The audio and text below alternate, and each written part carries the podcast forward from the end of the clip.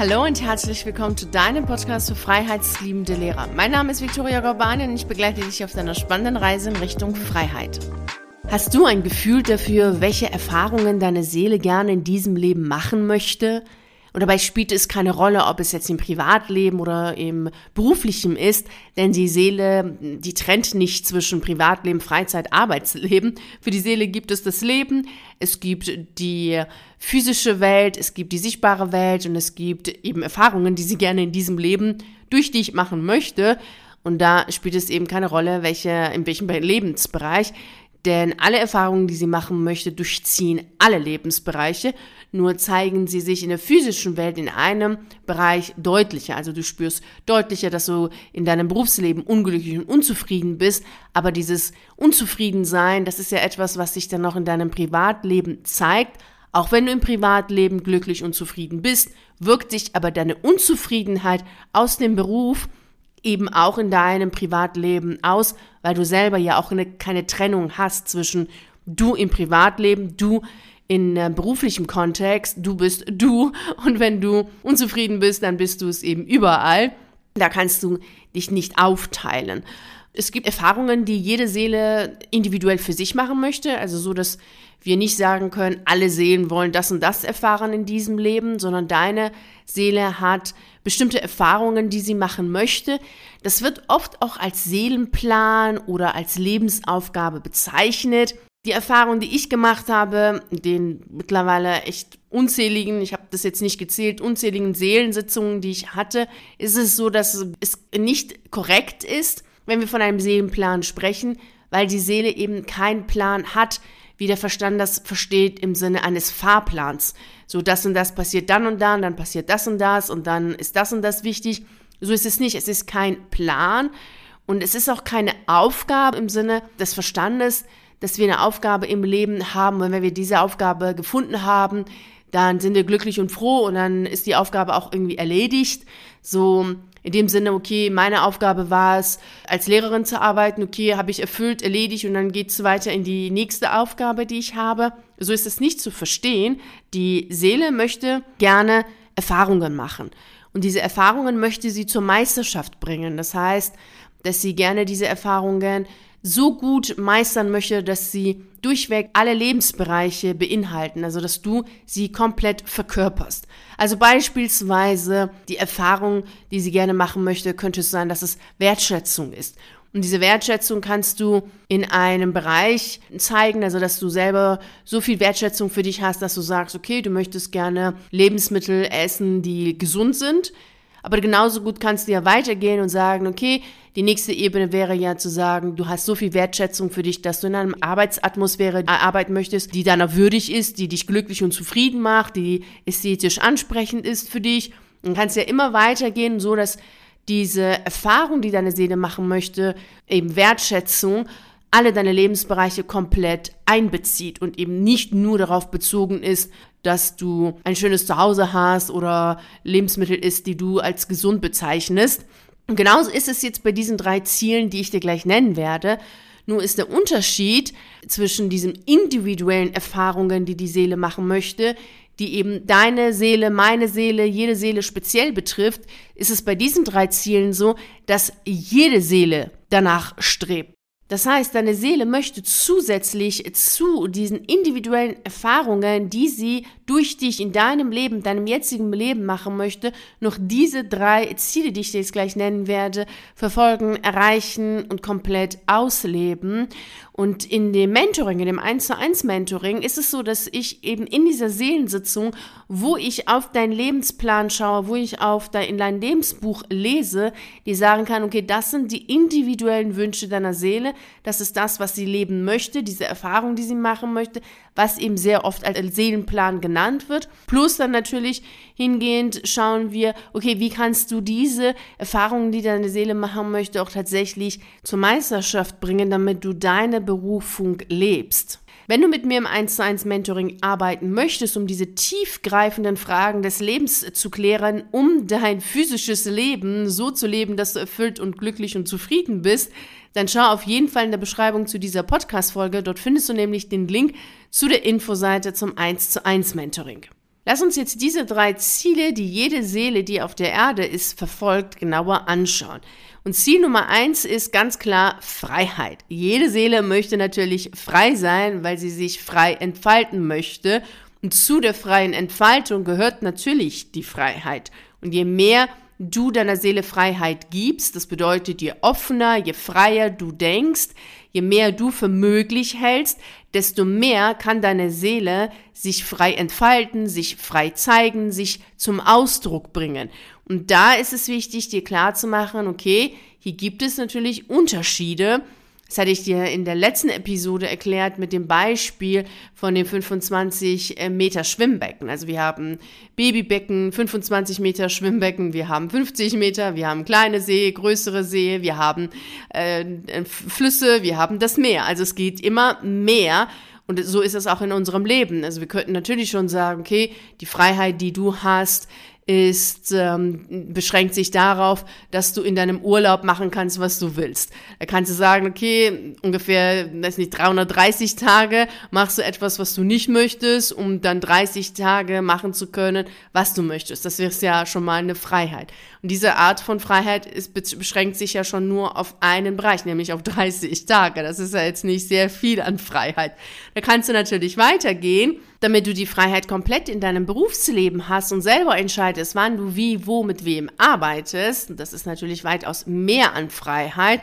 Da sind wir schon eher im Bereich des Meeres und nicht mehr in 25 Meter Schwimmbecken. Und alles, was im beruflichen Kontext ist, ist natürlich für uns Menschen immer sensibel, weil es hier um das Thema Geld geht und Existenzängste, die hochkommen und was denken die anderen Menschen. Also da ist ganz viel, was an menschlichen Sichtweisen sich zeigt. Und daher ist es immer ganz wichtig, sich klar zu machen, dass diese Freiheit und Freiräume, die sich die Seele wünscht, eben auf dieser beruflichen Ebene uns Menschen herausfordern. Das ist wahrscheinlich jetzt bei dir auch so, dass du schon merkst, dass du gerne mehr Freiräume haben möchtest, mehr Freiheit zur Entfaltung haben möchtest und dass das eben im beruflichen Kontext jetzt gerade ein Thema ist und gerade das fordert dich heraus.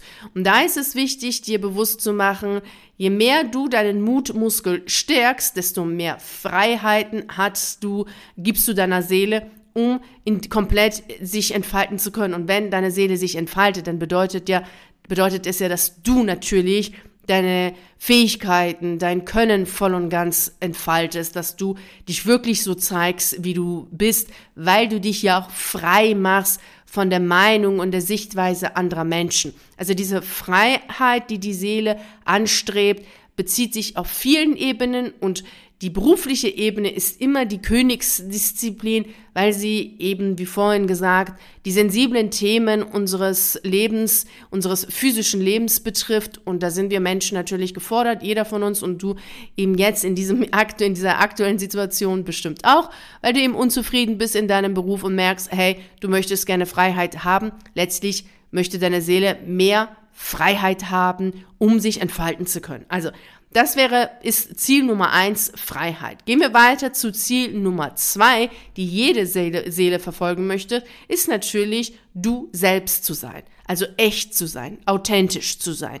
Keine Seele möchte eine Kopie sein oder ein Doppelgänger sein, sondern sie möchte sich komplett entfalten in ihrem Sein, in ihrem Dasein, in ihrem Naturell. Und du möchtest natürlich auch, als Mensch möchtest du ja einzigartig sein, deine Besonderheit ausleben, das, was dich auszeichnet, deine Essenz ausleben.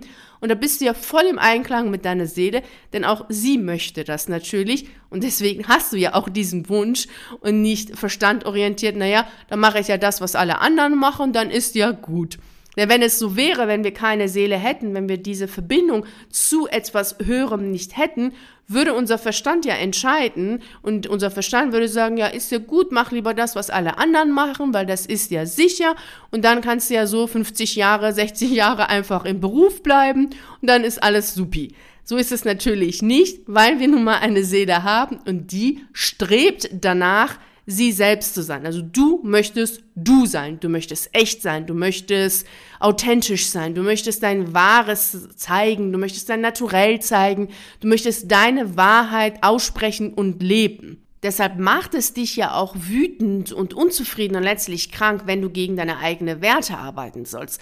Also als ich noch als Lehrerin gearbeitet habe, haben mir immer ganz viele gesagt, ja, aber du hast doch so einen sicheren Job und du hast diese ganzen Sicherheiten, du hast die Ferien und du kannst doch alles so machen, wie du möchtest, weil du hast ja nur Vormittagsschule und danach ja nicht was ja eh nicht gestimmt hat, aber das wissen ja viele nicht, die in dem Beruf nicht gearbeitet haben.